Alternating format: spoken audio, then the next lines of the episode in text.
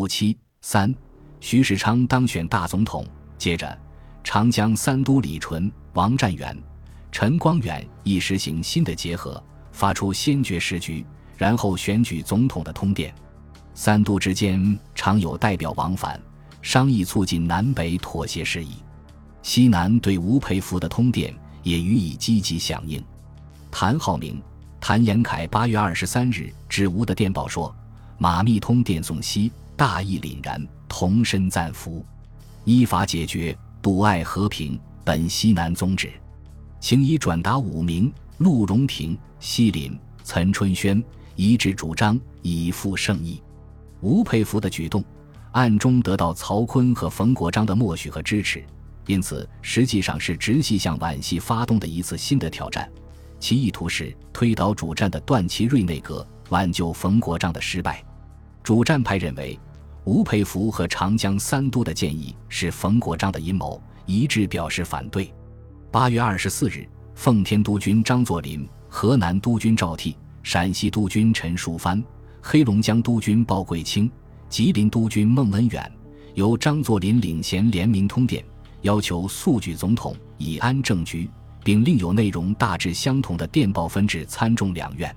二十五日，倪嗣冲响应张作霖等五度的通电，表示要竭尽绵力为公后盾。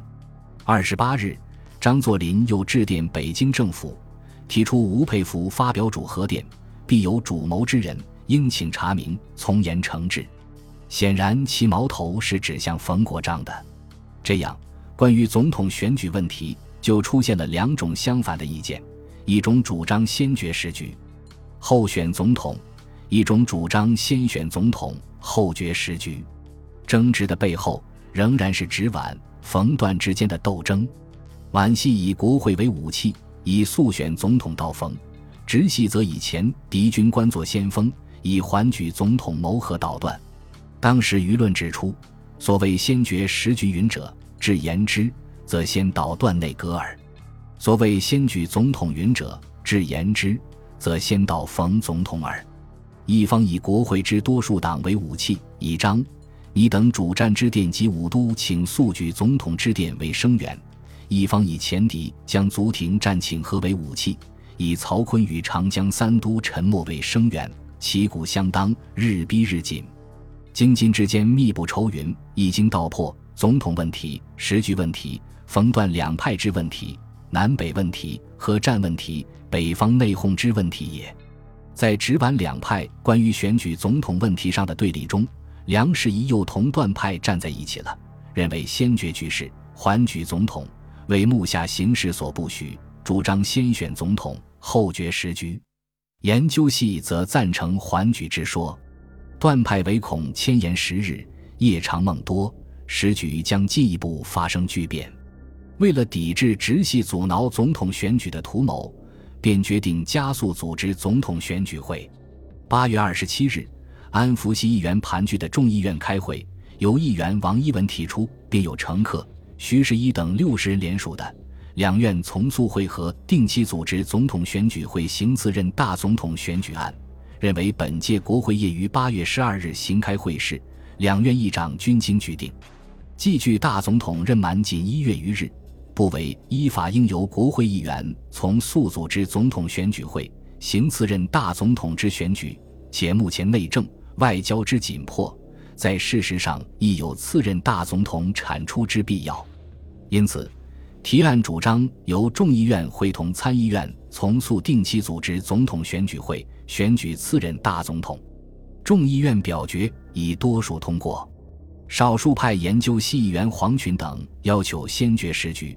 缓举总统的提案被否决，会议决定咨行参议院，限期日内开两院会合会议，决定选举总统日期。八月二十九日，参议院开会讨论众议院一副的速选总统案和参议员吕调元、张玉庚等提出的迅速组织总统选举会案，以多数票通过，决定于八月三十一日开参众两院联合会，商定选举日期。八月三十日。安福俱乐部开会，决定九月四日为选举日期，并举定发言人，在两院联合会提出主张速选的理由。八月三十一日，参众两院联合开会讨论选举日期，结果决定九月四日进行总统选举。由于此前徐世昌一直未正式明确表示他选出后是否愿意出任总统，有些议员还有点不放心，因此九月一日，参议院议长梁士仪和众议院议长王一堂特往东四五条胡同徐宅敦劝。徐世昌说：“诸君何苦推我衰朽之人登台？”梁王说：“相国按徐一九一四年曾出任袁世凯的国务卿，故人称为相国之外。”无人能解决时局，时局不解决，无以一致对外。相国忍见亡国之惨乎？徐于是回答说：“诸君以国家为前提，则我以大义，我亦无法。但是诸君举我是希望我将一切事件办好，究竟我出山之后办得好不好，我亦无把握。显然，徐已经默认就职了。八月三十一日和九月一日。”研究系接连开会讨论选举总统问题，到会五十余人。梁善基、集中营报告了他们拜见徐世昌时，徐派吴及孙同他们谈话的情形。梁、吉曾向吴提出三个问题：一、徐被选后是否肯就职；二、徐对于时局是否主张和平统一；三、如主张和平统一，有无具体办法？吴答说：一。东海本不愿出，某即为劝东海不出之一人。但届时东海如果被选，其实亦不能不为大局所牺牲。二，东海被选后，一时尚不能表示对于时局之态度，但要以和平统一为最后之目的。三，现在尚说不到解决时局之具体办法，但东海中以事实问题当先解决，而其他涉及理论问题者从缓。接着，黄群又报告他和集中营等应梁士仪之约会谈的情况。黄等问梁：“徐是否肯就职？”梁答：“必肯就。”苟于备选之后即将当选证书送去，则选举总统问题即可完全解决。问：东海对于时局之意见如何？答：主张和平。问：当选后是否即可发表？答：即可发表。问合肥对于东海主张，其态度如何？